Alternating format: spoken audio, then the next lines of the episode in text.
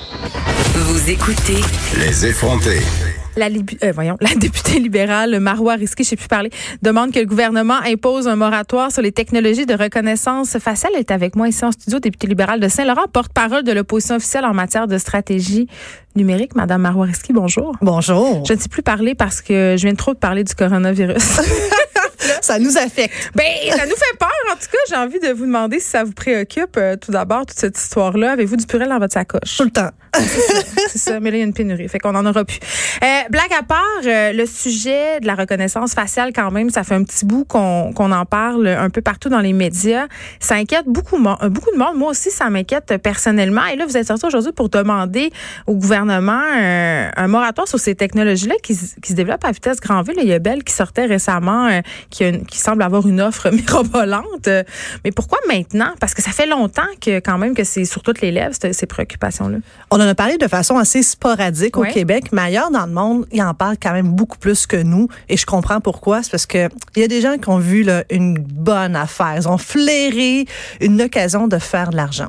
Euh, et on a vu que les entreprises, notamment chinoises, euh, Senstech, qui eux euh, collectent de l'information, euh, des visages partout, et euh, ça peut être les vidéos de surveillance euh, publique. Et avec ça, ils sont capables de suivre les gens. Moi, ce qui me préoccupe, c'est qu'en ce moment, c'est le Far West au Canada puis au Québec, et on n'a pas de cadre légal. Donc, autant qu'un jour on apprend que Bell, qui est une société en télécommunication, ben tout à coup dit moi j'offre euh, à mes nouveaux clients là, une nouvelle offre de service pour vous dire ben on a suivi les gens puis on sait qu'aujourd'hui ben Marois Risqué est allée dix fois dans le petit café à côté de chez elle euh, où était s'acheter une petite affaire euh, chez le magasin Simons elle est rentrée cinq fois là-bas. Euh, clairement c'est pas euh, pour moi c'est une préoccupation puis clairement faut voir ce que l'Union européenne a fait. Eux ont décidé euh, dernièrement d'aller pour un moratoire. Alors ils envisagent de faire un moratoire de cinq ans le temps d'étudier correctement les risques associés à ça, parce qu'il y a des risques notamment pour les groupes de minorités ethniques visibles qui, eux, peuvent être identifiés de façon erronée, de façon plus importante que les gens euh, caucasiens. Alors ça, c'est une préoccupation que l'Union européenne a. Puis il y a toutes les questions éthiques qu'on doit aussi se poser. Là. Ben c'est ça. Puis là, la question justement de l'ethnicité est quand même assez préoccupante parce que ces logiciels-là, en ce moment, l'algorithme n'est pas équipé entre guillemets pour bien monitorer les personnes non blanches, puisque c'est ça peut tracer des amalgames, par exemple, entre une personne euh, qui aurait rien à se reprocher et une personne fichée, par exemple, parce que c'est souvent, euh, Madame Risky, l'argument qu'on nous sert, l'argument de la sécurité. non, mais c'est ça quand même. Puis même Tout moi, même moi, je regarde ça puis je fais, bon, alors s'il y a de la reconnaissance faciale à l'aéroport, par exemple, que ça peut éviter des attentats terroristes, s'il y en a dans les endroits publics, par exemple, euh, on, on jase, n'importe quoi. Festival de jazz de Montréal, euh, l'outil de reconnaissance faciale reconnaît un individu problématique, le flag, on peut agir, on évite une catastrophe. C'est toujours comme ça qu'on nous vend cette technologie, cette technologie-là par cette espèce d'idée d'une d'une société plus sécuritaire, finalement. Ouais, c'est aussi l'argument, par exemple, de la Chine. Hein. La Chine sont rendus des champions de vidéosurveillance.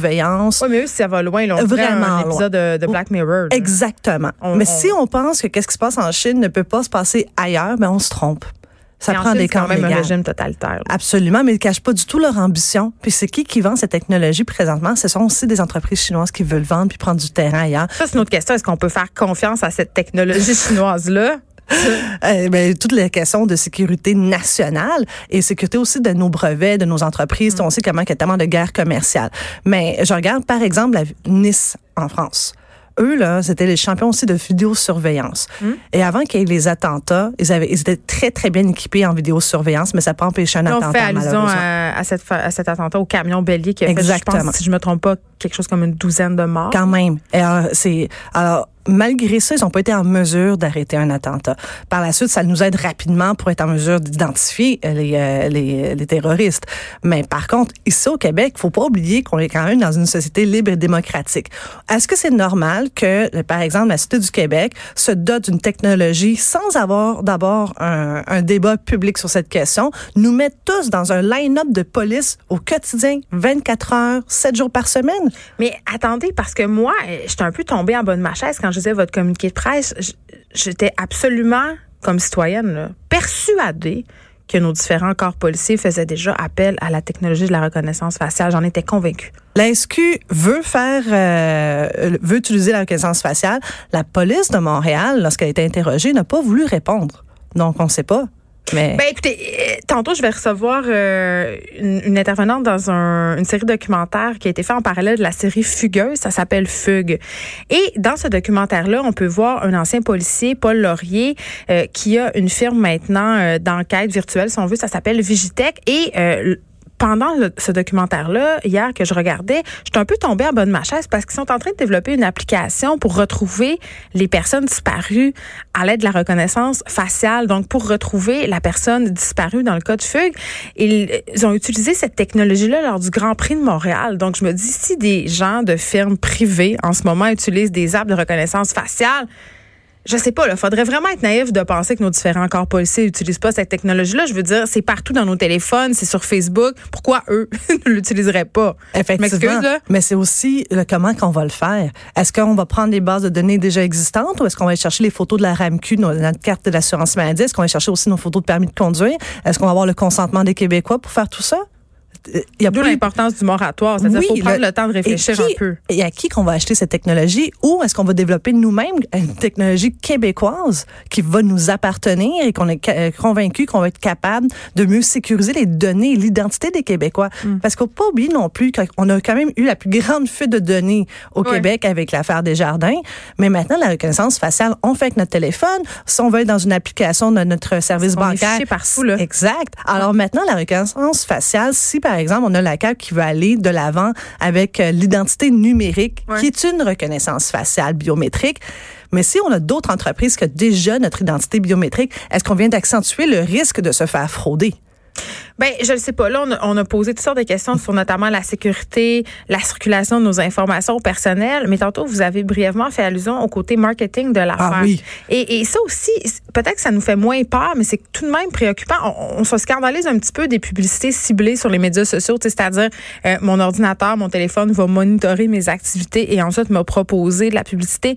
Mais si des technologies de reconnaissance faciale peuvent nous suivre, par exemple, je sais pas moi, au centre d'achat, d'ailleurs, il y a des centres d'achat qui ont été un peu dans l'eau chaude parce qu'ils voulaient mettre en place cette politique-là. Ils se sont cachés encore une fois derrière la sécurité. Mais quand même, c'est une façon excessivement précise de monitorer chacune de mes transactions euh, que je fais à des fins personnelles. Mais c'est quand même une intrusion dans votre ben, vie privée. Et le, la sécurité a le dos large ces temps-ci. Ben, c'est ce que je trouve. Alors là, ça va faire, c'est rendu le Far West et tout le monde se porte un peu comme un cowboy juste pour faire un peu plus d'argent sur le dos des gens. Parce qu'à la fin de la journée, mon visage m'appartient.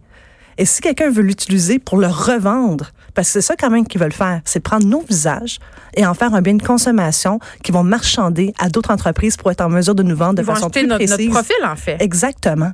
Et c'est ça que je trouve ignoble parce qu'on n'a même pas eu de conversation là-dessus. Et alors, quand ils veulent me parler de sécurité, mais qu'il y ait au moins, là, au moins le minimum de respect pour pas nous insulter dans notre intelligence collective. Mais, mais vous savez, Madame Maroiski, euh, avoir la conversation, encore faut-il pour l'avoir, cette conversation-là, qu'on soit bien au fait euh, de ces risques-là, parce qu'il y a une grande partie de la population, euh, quand ils concentrent, par exemple, sur une application Facebook ou sur une autre technologie, à ce qu'on utilise leurs données, ne sont pas conscients des répercussions possibles. Là, on est en train de fomenter la nouvelle, euh, le nouveau cours d'ECR. Oui.